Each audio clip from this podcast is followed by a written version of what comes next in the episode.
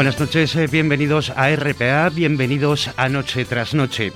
Hoy es lunes 27 de diciembre, último lunes de este 2021 y primer eh, lunes una vez pasadas estas primeras fechas eh, navideñas. Ya hemos dejado atrás la Nochebuena y ya hemos dejado atrás la Navidad.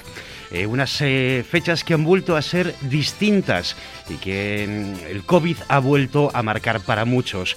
Eh, segundas Navidades eh, que se cuela en nuestra vida y nos obliga a variar la forma de celebrar estas fechas. Y es que precisamente el COVID sigue siendo el gran protagonista de la, actualidad. De la actualidad. Debido a los eh, datos que nos proporciona la Consejería de Salud, sabemos que en los últimos cuatro días ha habido 4.439 nuevos casos. Cuatro jornadas en las que se superaron los mil casos diarios y a los que hay que añadir en esos cuatro días el fallecimiento de nueve personas. Con estas cifras, en Asturias se confirman ya más de 81.000 casos desde el inicio de la pandemia. Como no puede ser eh, de otra manera, el aumento de estos casos lleva a nuevas restricciones, restricciones que ya nos anunciaron la semana pasada por parte del Principado. Y precisamente estas medidas y estas restricciones han llevado a los propietarios de los bares de copas a salir a la calle a protestar. Medio centenar de empresarios y trabajadores del ocio nocturno se han dejado ver y oír frente a la sede de la presidencia del Principado. Entre esas medidas se incluye el uso del certificado COVID a partir de la medianoche, en apenas eh, tres horas, en las 12 eh, de la noche de este martes, en los locales y actividades consideradas de mayor riesgo, tales como los establecimientos hosteleros, cines, teatros, auditorios, gimnasios y centros sociosanitarios, nos solicitarán el certificado COVID. Precisamente, la web donde se obtenía ese certificado COVID en Asturias ha colapsado hoy. La Consejería de Salud ha recibido una avalancha de solicitudes y la web dejó de funcionar, pero no se preocupen porque ya funciona con normalidad y se puede solicitar de nuevo ese certificado. También hemos sabido hoy que Educación va a modificar las instrucciones escolares para la vuelta de los estudiantes ya el año que viene, en el mes de enero. Aún se desconocen cuáles van a ser esos cambios de cara al 10 de enero. Y por su parte, el presidente del Principado, Adrián Barbón, se reincorporará mañana a sus funciones una vez superado el eh, COVID. También el mundo del deporte sufre el azote del coronavirus. Seis positivos entre jugadores del Real Oviedo. El Sporting de Gijón suspende los entrenamientos en mareo ante la sospecha de nuevos positivos y el Unicaja, Banco Oviedo Baloncesto y Palma acuerdan aplazar el partido del próximo miércoles por positivos en ambos equipos. Con todo esto arrancamos este lunes. Reciban un eh, saludo de Fabián Solís en la realización técnica, de César Inclán en la producción y Gabriel Fernández, eh, quien les habla. Como siempre, les recordamos la forma que tienen para ponerse en contacto con nosotros con este programa con Noche tras Noche. Lo pueden hacer vía telefónica en el 985 080 180, en el WhatsApp si quieren mandarnos una nota de voz en el teléfono 679 117 803 679 117 803 y también en las redes sociales. En Twitter somos arroba NTNRPA y en Facebook Noche tras Noche guion bajo RPA.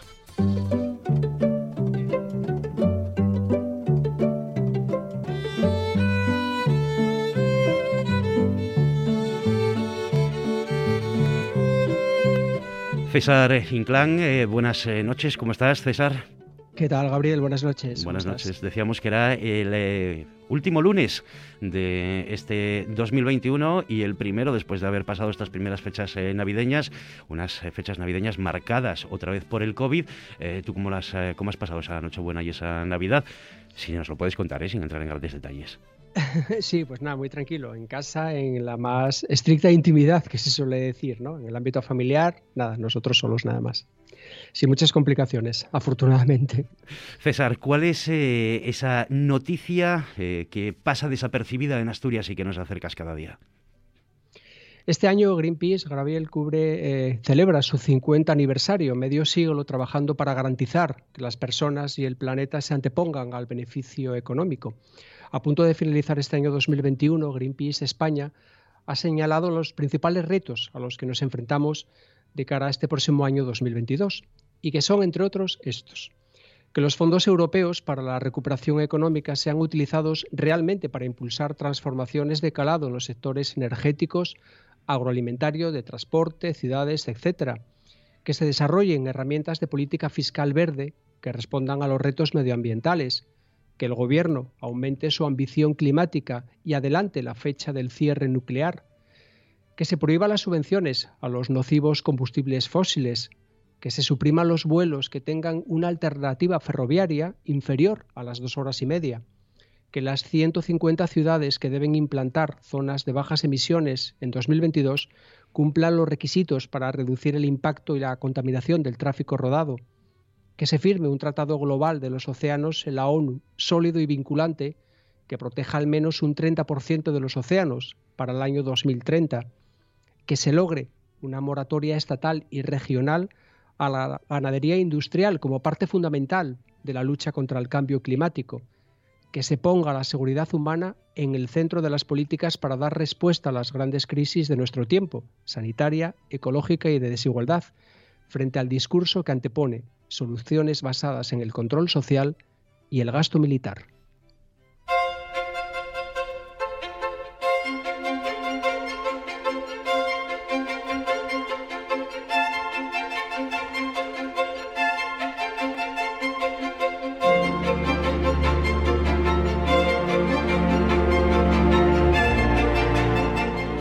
Tiempo ahora de echar una mirada a las nubes, levantar la cabeza, mirar al cielo, eso sí, siempre con los pies en el suelo.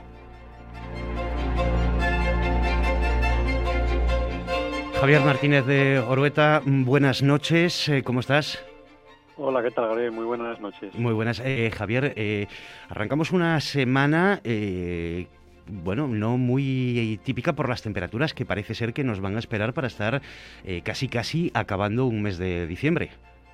Pues sí, la verdad que están siendo, sobre todo esta semana, van a ser algo atípicas. Hemos estrenado hace poco el, el invierno y la verdad que las temperaturas que hemos tenido hoy y, también que vamos a tener en los próximos días son temperaturas más bien propias de, digamos, de la estación de la primavera. Fíjate que hoy en muchos puntos de Asturias hemos estado rondando por encima de los 17, 18, incluso nos hemos codeado con los 22 y 23 grados, que no son temperaturas propias para un 27 de diciembre, para finales de, año y en un mes de diciembre, pero bueno, como decimos, estas atónicas, sobre todo las temperaturas que nos va a acompañar durante los próximos días, Gabriel. Casi, casi podemos decir, hay días de verano que no tenemos esas temperaturas en Asturias hay días de verano y fíjate que lo comentábamos sobre todo en el verano, que ese verano que no, que no hemos tenido en Asturias, pues se ha visto que lo hemos tenido en, en otros meses, ¿no? Como por ejemplo sobre todo eh, octubre, noviembre, ¿no? Porque sobre todo fue un mes de muchas lluvias y ahora también pues eh, diciembre, finales de diciembre con estas temperaturas bastante agradables y, bastante suaves para, para esta época del año.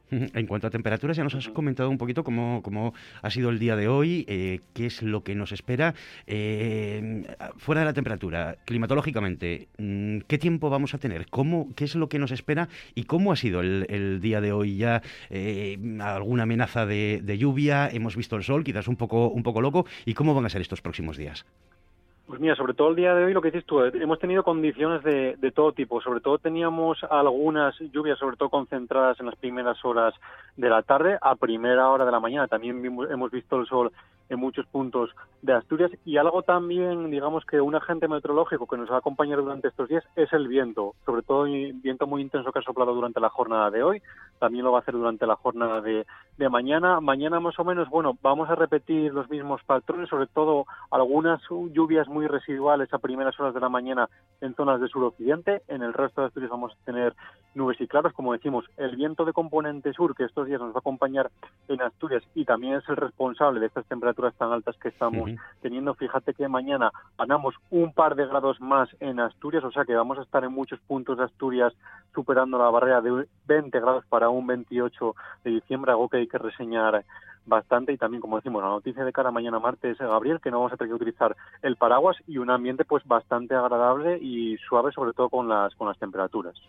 Eh, no sé si será aventurarnos demasiado lo iremos hablando durante la semana pero podemos hablar casi casi que podemos pasar una noche vieja manga corta. Podemos pasar una noche vieja manga corta, sí es Gabriel, sí, sí, lo que marcan sobre todo los modelos, siempre lo suelo decir, a más de tres días o cinco días, pues los modelos van perdiendo fiabilidad. Pero bueno, lo que marcan muchos modelos meteorológicos es que vamos a pasar pues una noche vieja eh, en manga corta, podemos pasar sobre todo por las temperaturas bastante agradables y también sin utilizar el paraguas, que yo creo que es bastante importante, porque también estas navidades yo creo que en líneas generales han sido buenas porque no ha llovido ni el día de Nochebuena ni el día de Navidad y es algo también de agradecer en, Asturias que tengamos este tiempo, esta época del año. Se agradece, se agradece. Javier eh, Martínez de, de, Orueta, muchísimas eh, gracias. Iremos afinando durante estos días a ver cómo va a ser ese final de año. Iremos hablando. Muchísimas gracias, Javier. Muchísimas gracias. Buenas noches.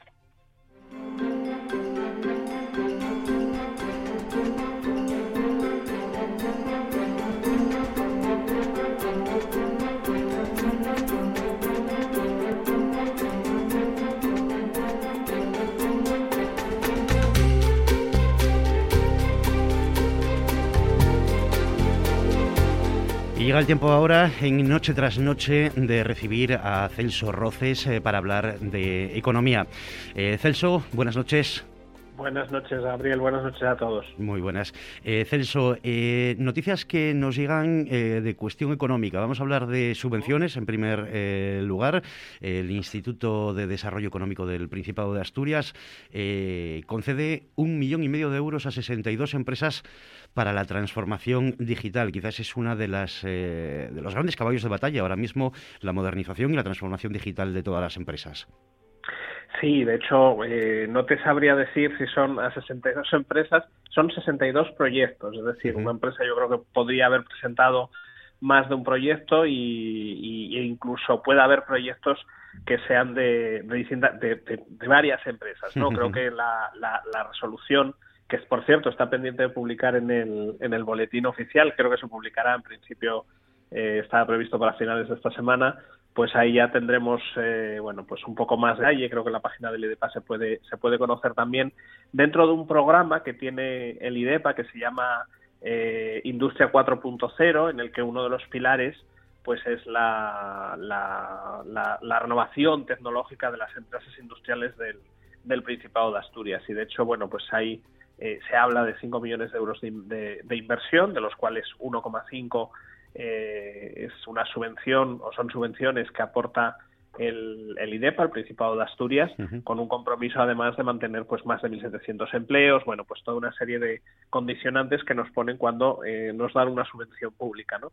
Eh, y ya digo, es una noticia que es muy destacable y, vamos, que yo creo que hay que destacar por el impulso del, del IDEPA y de la comunidad autónoma en definitiva por estos proyectos de digitalización, pero que que además forma parte de uno de los ejes importantes del programa de recuperación, resiliencia, etcétera, etcétera, que el del plan de recuperación el de la crisis del, del COVID, pero que son ayudas que eh, tienen que llegar también o que tendrán que llegar también a las eh, pymes y a las micropymes, incluso a los emprendedores, eh, a los pequeños autónomos y esas pues eh, todavía vamos a creo que vamos a tener que esperar un poquito por ellas, pero desde luego que todos aquellos que estén interesados, bueno pues que, que hay programas y hay subvenciones para acceder a, ayudas en la mejora de la digitalización, de la informatización en definitiva eh, el uso de las nuevas tecnologías que tan necesarias son eh, para todos, ¿no? Para los grandes, como puede ser este este caso del, del IDEPA que comentabas, y también para los para los pequeños, para los más pequeños. Exacto, porque precisamente eh, esto que nos comentas de los más pequeños, las pymes, las pequeñas empresas, los emprendedores, claro, se trata de evitar que realmente existan dos velocidades. Claro, porque es la forma de que todos puedan acceder a los mismos servicios digitales eh, para lo cual, eh, y aquí también las, las líneas de inversión y las líneas de, inversión de las administraciones públicas pasan también por otro hándicap que tenemos, ¿no? Eh, alguien comentaba hace poco que todo el mundo vive en ese 1% en el que no hay cobertura de telefonía móvil o de datos, ¿no? bueno, pues al final hay que mejorar no solamente la cobertura de telefonía móvil de los datos, sino la posibilidad de tener Internet de alta velocidad a un precio accesible y, a, y, tener esa alta velocidad en las comunicaciones, ¿no? que al final son lo que en, en, un momento determinado un pequeño productor de queso en una montaña del macizo, no sé qué, de los picos de Europa, pues puede vender su queso a cualquier parte del mundo, ¿no? Eh, entonces, esa conectividad o esa conexión es fundamental y una parte de las ayudas van a ir destinadas a mejorar esas redes de comunicaciones digitales y otra parte a financiar pues hardware y software que es necesario para, para poder producir, tener una tienda online, poder digitalizar todos los procesos, ¿no? Que esta crisis o esta pandemia nos ha hecho ver que es a veces eh, fundamental. Sin olvidar el comercio tradicional y el comercio de proximidad, pero también con el uso de nuevas tecnologías. Que más, como nos comentas, en, esta pandemia también, eh, sobre todo con el teletrabajo, eh, hemos visto quizás eh, acentuado más esa necesidad de las buenas conexiones en el entorno rural, en lo que se ha hecho llamar siempre la España vaciada, vamos, lo que se ha puesto de moda como la España vaciada, y para poder precisamente fomentar esos teletrabajos en, en, algunas zonas, tener unas buenas conexiones, tener una buena infraestructura. Claro, que es fundamental, porque además es un elemento, es de las primeras cosas que ayudan a fijar población, ¿no? A fijar población en los, en los núcleos rurales, ¿no? Y en, en todo esto que, que eh, nos están queriendo vender, eh, y yo puedo hasta llegar a comprarlo, eh, de que es mucho mejor la vida en el medio rural que en el medio urbano, ¿no? Y sobre todo en medios urbanos muy colapsados como pueden ser las grandes ciudades Madrid o Barcelona, ¿no? Y por lo tanto, eh, alguien que esté dispuesto a cambiar un domicilio en Madrid o en Barcelona por temas de teletrabajo, por temas de eh, emprendimiento, al final lo que va a necesitar más temprano que tarde es una buena conexión. Uno, que haya conexión, primero que haya cobertura y dos, que esa conexión sea buena y sea de calidad y sea tenga velocidad, ¿no? Porque eh, al final, si para subir un vídeo tenemos que pasarnos toda la noche, eh, vamos a tener un problema, ¿no? Entonces, eh, de lo que se trata es, uno, de tener conectividad y dos, de que esa conectividad sea a alta velocidad y además a precios asequibles, ¿no? Entonces, ya digo que los dos pilares de las inversiones públicas van por reforzar esas redes de comunicación digital y por facilitar el acceso de los medios y de los hardware y de los software que son necesarios para estar en en esas aplicaciones y en esos mundos digitales. Celso, un segundo tema. Eh, la Unión Europea presenta una directiva para cobrar un impuesto mínimo del 15% a las multinacionales. Sí, es un tema eh, del que se viene hablando ya desde hace tiempo. De hecho, eh, causó una cierta sorpresa en el G8, creo que fue hace unos meses, el que surgiese esta, este acuerdo entre los grandes países en, cobrar un, establecer un impuesto mínimo eh, y al final, pues bueno, lo que está haciendo la Unión Europea es eh, llevar a efecto, llevar a la práctica, eh, tratar de establecer una directiva que sea de obligado cumplimiento para sus países miembros de este acuerdo a nivel internacional que, al que se ha llegado. ¿no? al final, eh, estas grandes eh, estas grandes multinacionales tienen la eh, no sé si decir la ventaja o la oportunidad de cómo facturan en todo el mundo a veces tienen la, la, posibilidad de decir esto lo factura aquí o esto lo factura allí, ¿no? y al final van a intentar facturar o van a intentar llevar esa tributación de beneficios hacia el país que menos impuesto les cobre, ¿no? Entonces, si hay un acuerdo para que al menos tributen el 15% en donde sea, pues eh, por lo menos se garantizará esa recaudación y, no se no se irá a, terceros países, ¿no? esto es muy importante aquí tienen que influir eh, para que esto funcione dos cosas uno que todos los grandes países se pongan de acuerdo y que de repente no haya un paraíso fiscal o un territorio de baja tributación al cual vayan todas eh, por lo tanto, acuerdo entre los grandes y que además, si no se cumple, eh, lleve eh, sanciones importantes o, procedimientos sancionadores importantes. Pero hay un pequeño problema, o se me plantea un pequeño problema, con aquello de la competencia, ¿no? Mm, es lícito competir en, tributación o en impuestos mm, con otros territorios o con otros países, ¿no? Eh, hasta qué punto es lícito eh, establecer un tipo mínimo de tributación. Nos estamos saltando las leyes de competencia eh, que precisamente la Unión Europea ha ido contra estas grandes corporaciones, estas grandes multinacionales precisamente por intentar saltarse la, la competencia, ¿no? Entonces, bueno, es un debate interesante, es algo que no veremos eh, muy rápido, parece que se quiere activar en 2023, pero va a ser difícil o complicado y ver veremos, porque yo creo que tiene todavía un cierto recorrido por delante para verlo y para que esto se traslade a la, a la realidad.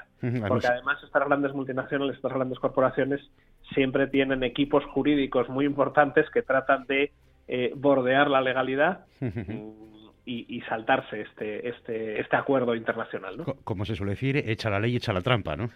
Es lo que es, es una frase muy, que se puede traer muy bien a este, a este ejemplo, efectivamente. Pues eh, Celso Roces, eh, muchísimas eh, gracias por arrojarnos luz sobre los temas económicos, por contárnoslo tan fácil. Nos hablamos la semana que viene. Muchísimas gracias, Celso. Gracias a vosotros, como siempre. Un abrazo. Un abrazo. Un espacio dedicado a conocer y sentir fondamente la música asturiana de las últimas cuatro décadas. Soy Xunelipe y préstame anunciamos que a partir del lunes 1 de febrero a las once y media de la noche voy a estar con todos y todos vos en el programa Al Son. Movimientos, tendencias y los grupos y artistas más importantes de los últimos 40 años. Al Son, todos los lunes a las once y media de la noche en RPA.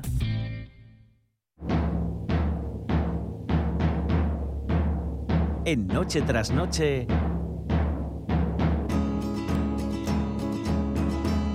Una historia de la luz.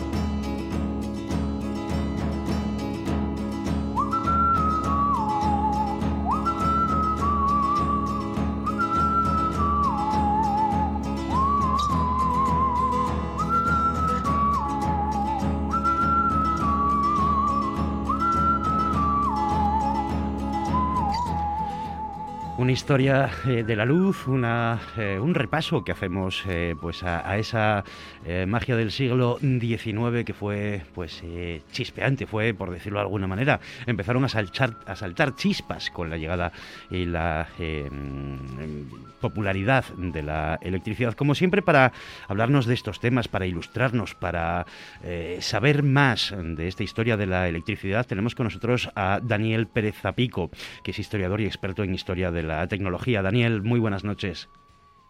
Buenas noches y felices fiestas. Igualmente. Igualmente felices fiestas, eh, unas fiestas que además están muy relacionadas, ya se hablaba la semana pasada, con, la electricidad y, con la luz.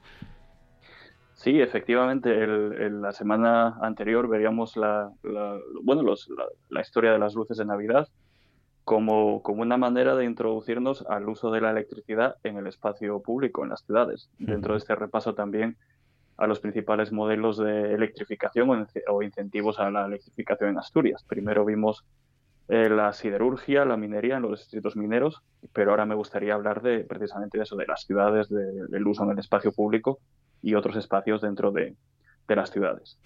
Porque, eh, ¿cómo llega esa, esa electricidad? ¿Cómo se populariza? ¿Cómo, cómo se generaliza en, en las ciudades en Asturias?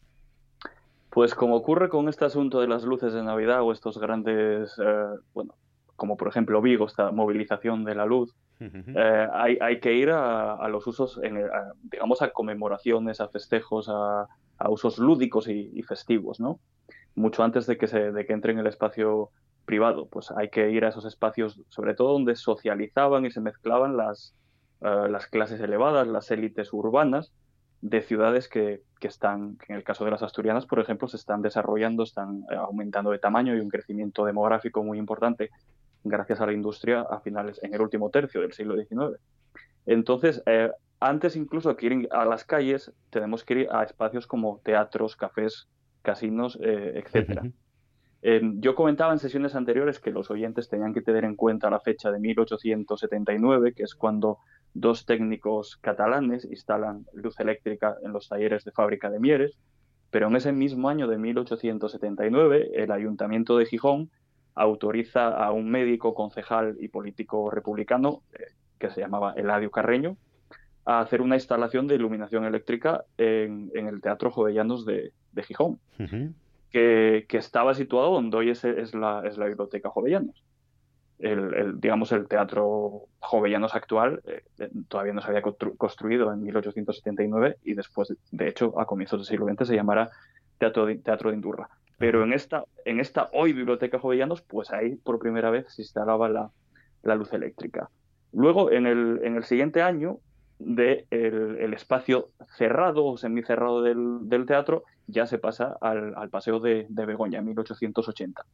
Y seis años después, eh, un técnico que hemos visto en sesiones anteriores, Victoriano Álvaro González, pues hacía las primeras, eh, digamos, demostraciones públicas de, luz eléctrica en el Paseo de Begoña en Gijón durante las celebraciones de, verano, de agosto, y eh, un mes después, en septiembre, en San Mateo, en Oviedo. Entonces, tenemos que ubicarnos en, esos espacios y en esos momentos de, fiesta, de celebración colectiva, donde digamos que las autoridades quieren mostrar eh, que son progresivas, que, quieren ponerse a la modernidad y, al conocimiento técnico de, su, parte, también como una forma de, legitimación política. ¿Y, cómo, son recibidas? Ya que eh, pues estamos hablando que pues, los políticos son los que quieren exhibirlo, quieren eh, bueno pues ver que están a la última, que es modernidad.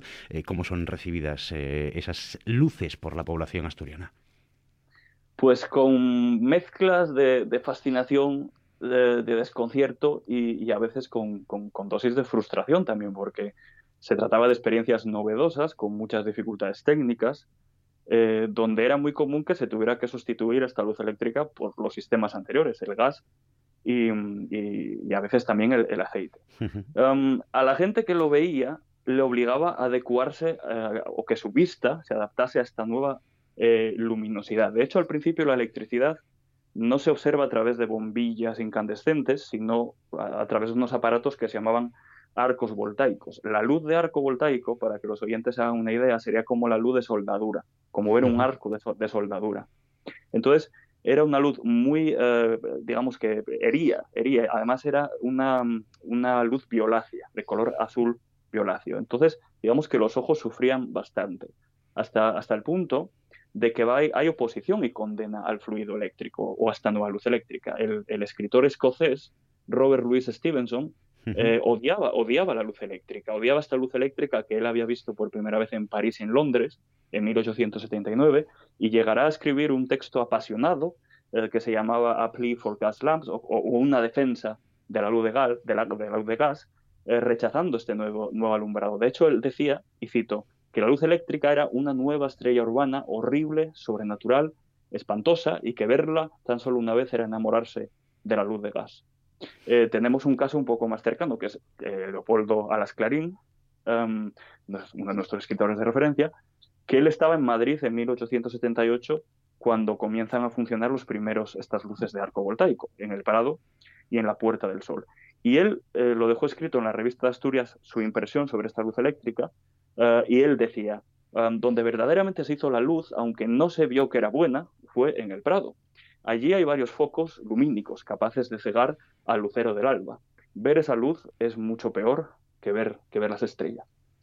Y si de Leopoldo a las en, en Madrid nos movemos aquí a, Asturias, en concreto en Oviedo, a San Mateo, en 1886, cuando este técnico gijonés pone en marcha estos primeros, estas primeras luces, pues lo mismo, hay una mezcla de, fascinación, de, expectación. De hecho, hay un diario eh, que, se llama La Cruz de la Victoria, que es un diario conservador y tradicionalista, pero que se interesa por esta innovación. Y en el 17 de septiembre anuncia de esta manera pues estos ensayos que van a tener lugar. Y, y, se podía leer en la Cruz de la Victoria. A las 9 de la noche se iluminará el Paseo de los Álamos y sus avenidas con un foco de luz eléctrica de gran intensidad equivalente a 7.000 bujías, colocado en elegante torre que se construirá al efecto en el sitio más adecuado. La luz eléctrica continuará alumbrando en las noches sucesivas con la misma intensidad hasta la terminación de los festejos. Pues el caso es que no funcionó eh, y el, técnico, este técnico gijonés, no, digamos que no pudo cumplir con lo que él se había comprometido con el ayuntamiento de Oviedo, hasta el punto que en días sucesivos pues la prensa estuvo criticando, este diario estuvo criticando que la luz eléctrica era, era mala pero es que además era cara. Las primeras, las primeras reacciones no son eh, especialmente eh, positivas hacia, hacia esas luces. Vamos avanzando hacia final de ese siglo XIX, ya en esa década de los 90. Eh, ¿Cambia un poco la, visión? Sí, en, la década de los 90 lo que pasa es que empiezan a aparecer compañías que más mal que bien empiezan a hacerse cargo de este suministro ya público de luz eléctrica. Eh, también habíamos visto en sesiones anteriores, había citado esta sociedad electricista de Gijón, que era, fue la, primera, una de las primeras compañías que se hace cargo de la red, en este caso la red pública de Gijón, eh, con unas peleas incluso a cara de perro con la, con la empresa gasista, pero digamos que la cosa empieza a despegar en, los años 90. Por ejemplo, en 1891, en Avilés entra en funcionamiento la red pública. Además, es un, es un indiano, es el marqués del Pinar del Río, el que cede al ayuntamiento una instalación completa de alumbrado eléctrico, incluido un salto de agua, un pequeño embalse para la producción de, electricidad. Y ese mismo año de 1891, en Oviedo, pues el Teatro Campo Amor eh, acondiciona una pequeña central para el consumo del teatro, aunque no es hasta 1899 cuando hay, digamos que, una empresa, la Sociedad Popular Obetense, para, para el suministro de, eh, de luz a toda la población. Pero esto no es solo una cuestión de Oviedo, Gijón, Avilés o también Sama, La Felguera, Mieres. Eh, porque, por ejemplo, en 1891, Infiesto tiene, tiene alumbrado público. En 1894, Luarca.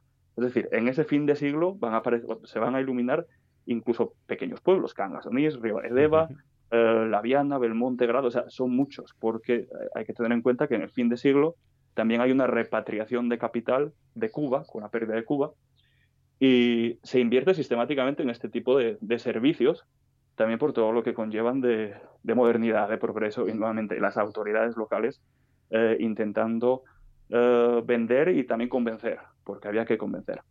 Pero en todo caso es, un, es una celebración, se convierte en una celebración colectiva y si quieres podemos acabar con otro recorte de prensa que informa de cómo fue recibido o cómo se, digamos, la fiesta que se genera cuando se inaugura el alumbrado eléctrico en Boal en 1908. Pues el, periódico Castropol decía lo siguiente, y esto es un poco para que los, los, eh, oyentes también vean con qué palabras se describe, ¿no? Eh, dice así, hubo un momento de religioso silencio, que pronto rompió el entusiasmo de la muchedumbre, al ver cómo las lámparas destinadas al servicio público lucían de manera misteriosa en su interior, hermosa, potente y clara luz. El entusiasmo fue indescriptible, manifestándose por vivas, gritos, cohetes, música y, en fin, todo género de expansiones ordenadas. De todas formas, el mundo todavía no estaba conquistado por la electricidad, va a haber accidentes, eh, que bueno, todo esto lo veremos en sesiones posteriores, pero esto nos, digamos que este tipo de, recortes de prensa nos, nos dan una idea de un, un comienzo del siglo XX eléctrico y, con mucha gente entusiasmada por esta innovación. Pues eh, Daniel eh, Pérez eh, Zapico, ese inicio de, siglo que fue eléctrico con mucha ilusión, aunque tuvieron también algún alguna que otra crítica, algún traspiés, continuaremos conociendo esa historia de la electricidad de tu mano, Daniel. Muchísimas gracias por estar con nosotros. Muchas gracias. Hasta luego. Buenas noches en RPA. Noche tras noche.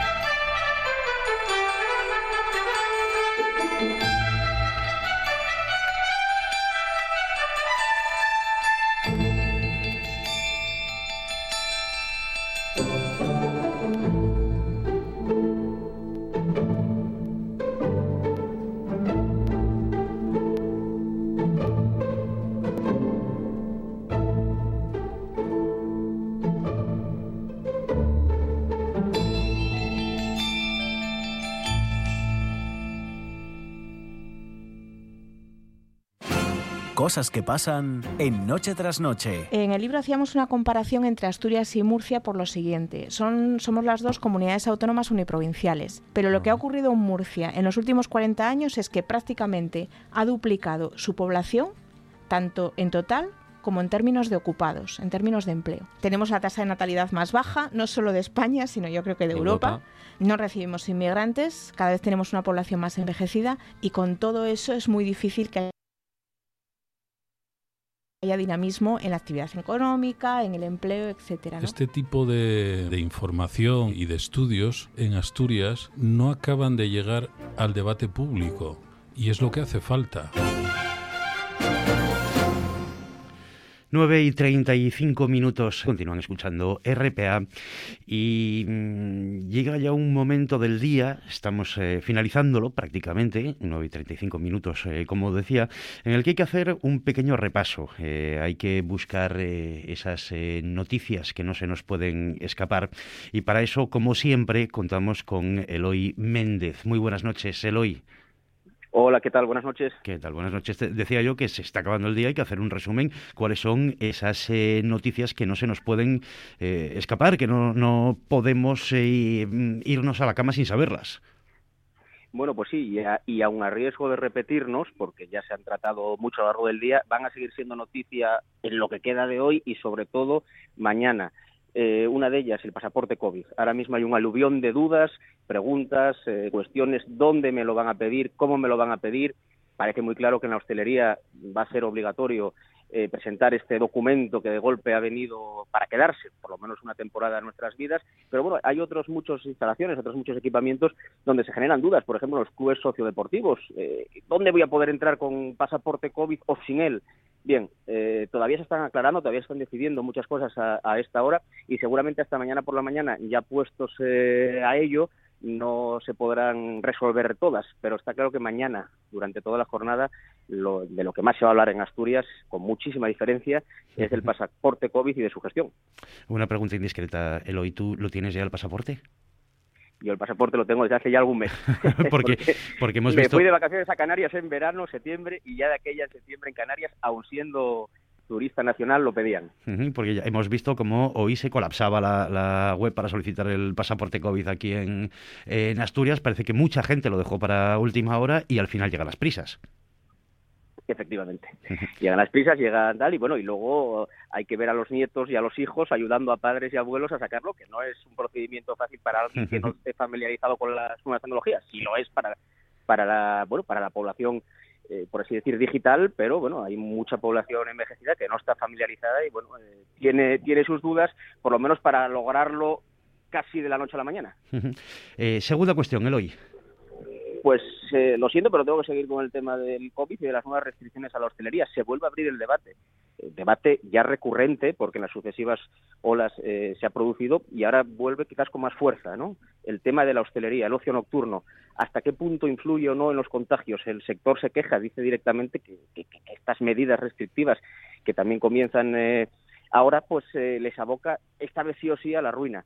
Eh, reclaman también además ayudas todavía no pagadas de anteriores ocasiones y temen que esta vez también se vuelvan a producir eh, retrasos. Bien, es un sector que en Asturias mueve muchísimo dinero, eh, especialmente en las grandes poblaciones, pero también en, poblaciones más pequeñas, y que, cierto es, les llega estas nuevas restricciones en uno de los momentos cumbre del año.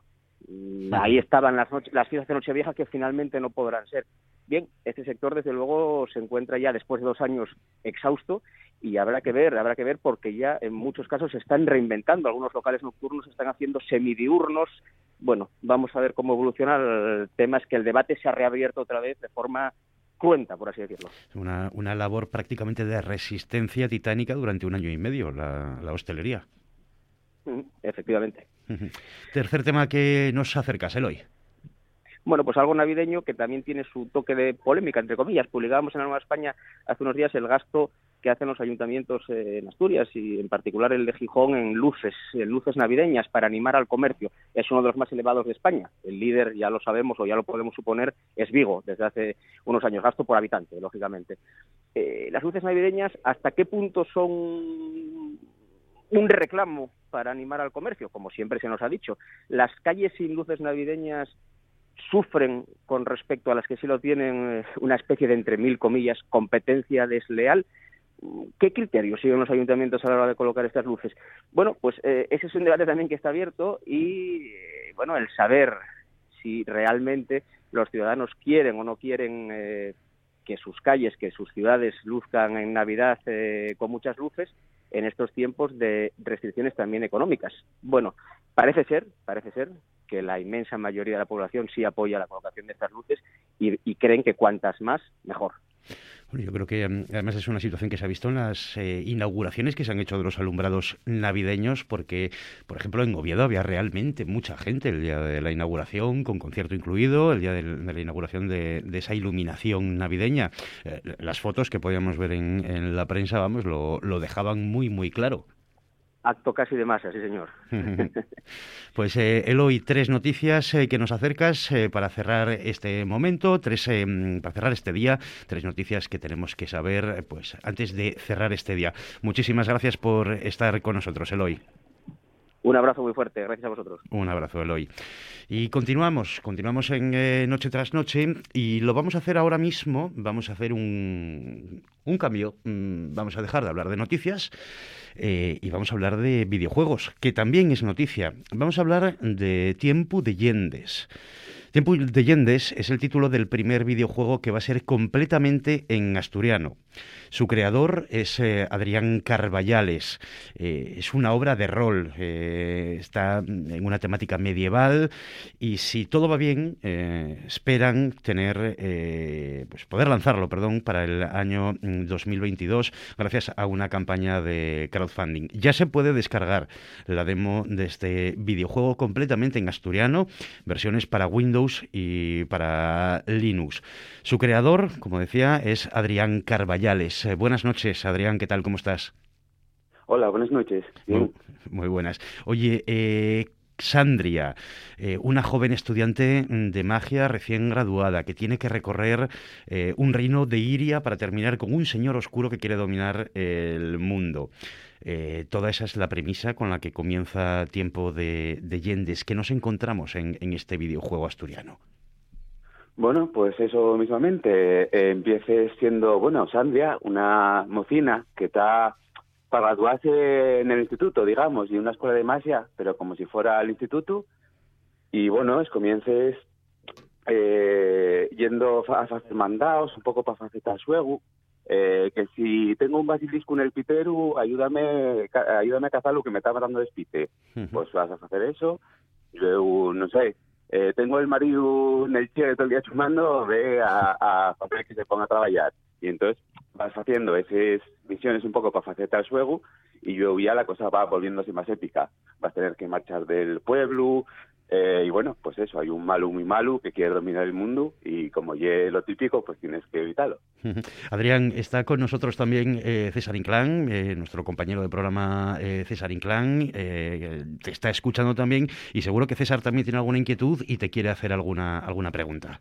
Sí, claro. Sí, yo quería, quería comentarle a Adrián que, que este juego de rol, de Tiempo de Yendes, es un juego de rol medieval, como comentaba antes mi compañero Gabriel, que mezcla la mitología asturiana con el humor un ámbito, Adrián, en el que la lengua asturiana no estaba todavía muy, muy, muy metida en esta, en esta cuestión, ¿no? Sí, por eso mismamente quise hacerlo. Y es que, a ver, yo pensé, quiero jugar a un juego en asturiano. Busqué y no había. Entonces dije, pues, pues voy a hacerlo yo. Y en eso.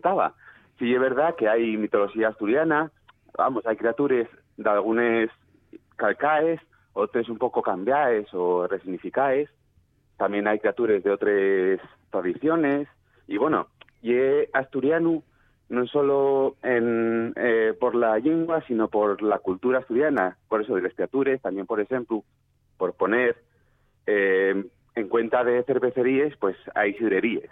Son estas cosas que hacen un poco que el juego eh, que se note que ya asturiano a más de, de portar en lengua asturiana.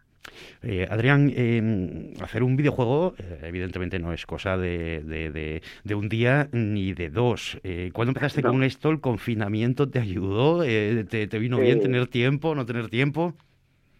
A ver, en realidad tiene un poco de trampa, porque para hacer yo el videojuego solo tendría que estar años y años, porque además, vamos, hay un videojuego que está elaborado, digamos, y va a ser de los gráficos son más estilo de los 90, pero el jargón del suegu sí va a ser el de un suegu cualquiera actual. Entonces, para hacerlo, es verdad que tengo una especie de programa que lleve, digamos, una plantilla con un banco de imágenes y sonidos.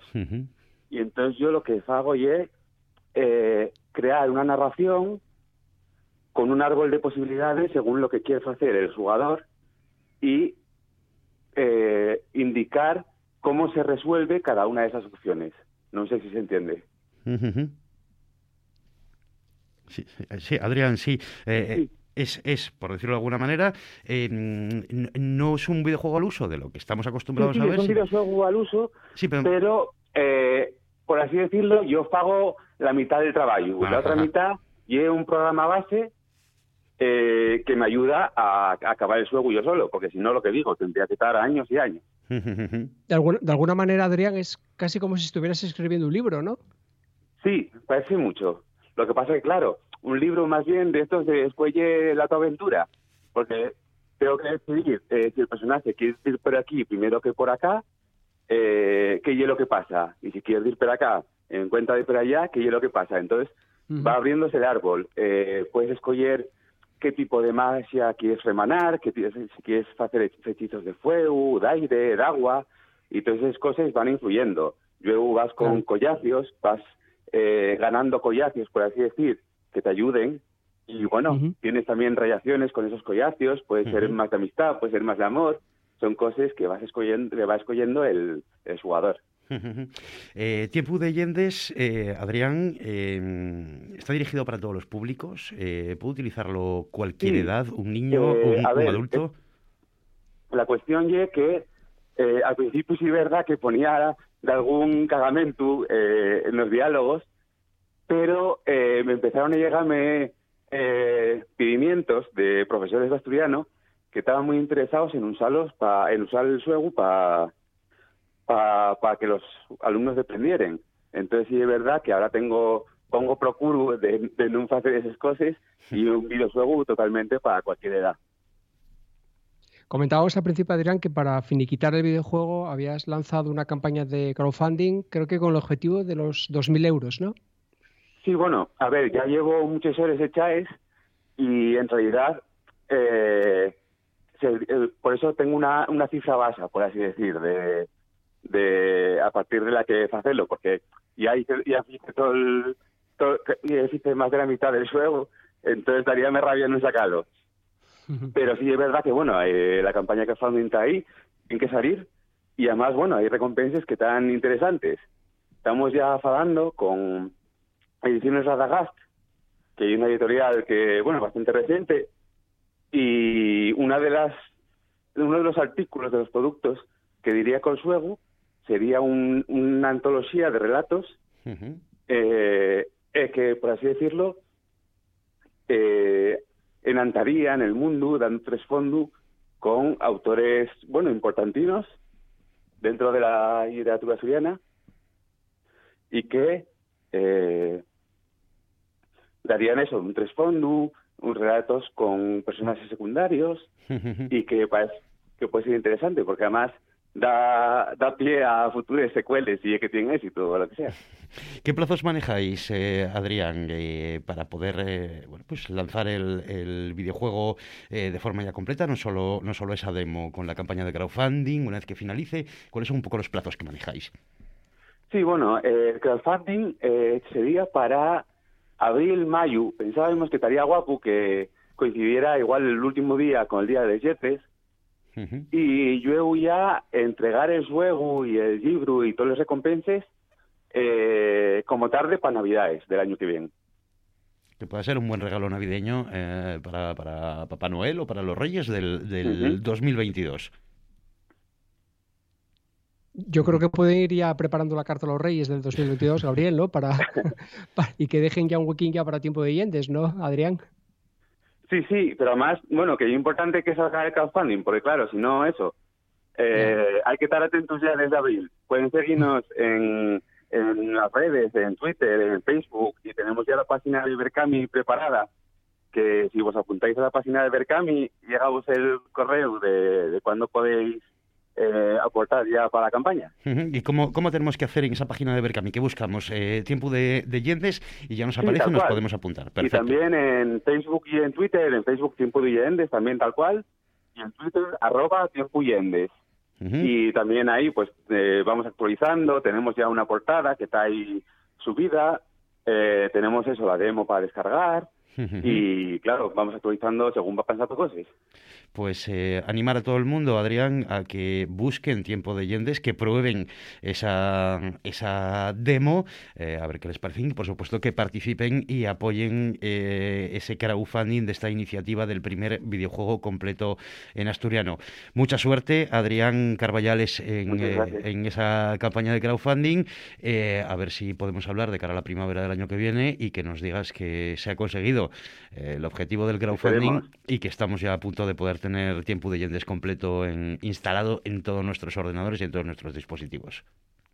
Sí, pues muchas gracias. Muchas gracias, Adrián. Gracias, Adrián. Mucha suerte. Gracias.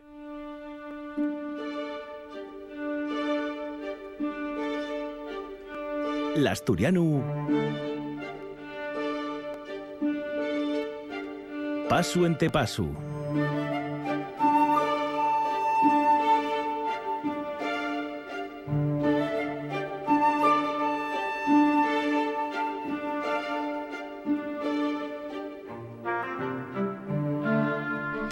Tiempo en Noche tras Noche para acercarnos al asturiano en este Pasu en Tepasu.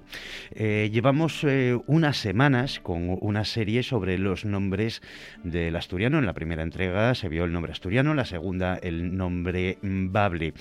Hoy nos llega la tercera entrega. Ramón de Andrés, eh, muy buenas noches. esta tercera entrega, ¿de qué nos toca hablar? Bueno, pues eh, buenas noches, Gabriel, buenas noches los oyentes. Eh, tócanos falar de la expresión lingua asturiana. Estuvimos falando de asturiano, estuvimos falando de bable y ahora lingua asturiana. eh, falamos de ello porque cuerre un bilordio, cuerre por ahí una bulisma, cuerre por ahí una fake news que dice, bien a decir, que la expresión lingua asturiana para referirse al asturiano ovable y un nombre inventado modernamente con cuenta de dignificar artificialmente el asturiano ovable. ¿no? Eso viene a ser la idea que cuerre Perey y que yo escuché muchas veces, de veces ves escrita la prensa esta opinión. Pero bueno, eh, en este caso no se trata de una opinión, trátase de comprobar si verdaderamente la expresión lengua asturiana o lengua asturiana, dicha en, en, las dos lenguas, ¿no? Y moderna, y inventada recientemente, o y, por lo contrario, pues una expresión que ya había en siglos utilizándose. Y efectivamente, y lo segundo, y lo segundo. Eh, la expresión lengua o lingua asturiana tiene una antigüedad que se remonta por lo menos al siglo XVII. Eh, acompañado también de, del so sinónimo más o menos idioma asturiano o, idioma asturiano, ¿no? Eh, y entonces lo que podemos hacer, si te paed, y ver de ellos testimonios de, de, este, de este uso antiguo, ya tradicional, non popular, non moi popular, pero é verdad que tradicionalmente eruditos, e é unha evidencia que non é un invento moderno, non, uh -huh, non pues, hai máis que informarse. Me parece perfecto, vamos a ello. Bien, pues Luis Alfonso de Carballo, un xesuita, un historiador, unha persona eh, cultivada eh, del siglo XVII, de Cangas de Narcea, la obra más conocida que hicieron, bueno, una de las más conocidas es Cisne Negro, y escribe en ella, uh, cito, no solo la nobleza de España se, se conservó en Asturias, sino también el habla y la lengua antigua. Y ¿eh? esta, esta referencia al idioma asturiano como lengua, lengua antigua sin corromperse, como por todas las demás partes de España con la sujeción de los moros, etcétera. Bueno, hay aquí una idea de que el asturiano ya era la lengua más pura de España, que bueno, y es falsa eh, científicamente, pero bueno, a lo que vamos y que Luis Alfonso de Carballo refiere al asturiano como lengua. Y en otro sitio de la misma obra está contando con un noble asturiano grabóse una llábana del sepulcro, en el sepulcro, una llábana, una lápida, ¿no? con un epitafio en lengua asturiana, cita literalmente. Estamos entonces, eh, bueno, pues a principios del siglo XVII y está usándose la expresión lengua asturiana tranquilamente. E na mesma obra, entrugándose sobre el tipo de lingua que ten que emplegar un bon poeta español, escribe eh, y cita, va citando diversas lingües de España donde figura la asturiana. Uh -huh. Dice, eh, ofréceseme una duda, y es que, supuesto que regularmente hablando se ha de usar de los vocablos que comúnmente se usan y acostumbra, y en nuestra nación española hay variedad de vocablos, como son castellanos, asturianos, gallegos, portugueses y otras diferentes lenguas, ¿de cuál de ellas debe usar el poeta? Y es decir, integra el asturiano, les palabras del asturiano con les del castellano, gallego, portugués, etcétera, como una de las lingües de España. Bueno, pues esto ye una evidencia, pero no, no solo ye la única, porque si vamos recorriendo escritos de diversos eh, eh, escritores, eruditos, etcétera, de, de todos para acá, pues podemos atopar cosas como el médico y naturalista Gaspar Casal, eh, abierto a los oyentes, muchos de estos nombres pueden eh, sonar porque son calles de, de Ubieu, de Xixón, ¿no? Gaspar Casal y una famosa calle de Ubieu. Bueno, pues era un naturalista y médico del siglo XVIII. Y en la obra Historia Natural y Médica del Principado de Asturias, a propósito de una planta, dice, tilias, que en idioma asturiano se pronuncia tellas y en castellano tejas. Uh -huh. Idioma asturiano siglo XVIII. ¿Mm?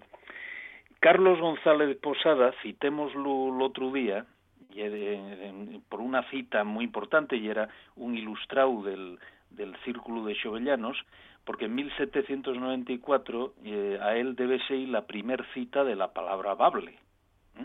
Pero vamos a recordar esa cita porque ye que en esta cita fala del, del bable como idioma de Asturias, ¿no? Dice, eh, el idioma asturiano que allí dicen bable. Esta es la primera cita de la palabra bable, pero el contexto y este, y que se refiere como el idioma asturiano que allí dicen bable. Y hay referencias de que fichó un diccionario etimológico del idioma de Asturias, que hay una obra que no se conserva, pero bueno, el título que bien citado en, en otros autores es Diccionario etimológico del idioma de Asturias. ¿eh?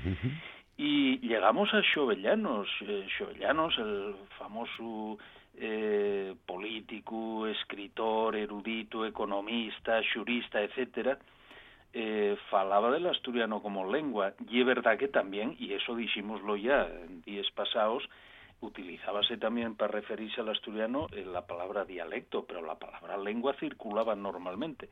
Xovellanos, 1801 el dialecto asturiano que tratamos de recoger es la lengua viva de nuestro pueblo y fala constantemente de nuestra lengua, refiriéndose al asturiano.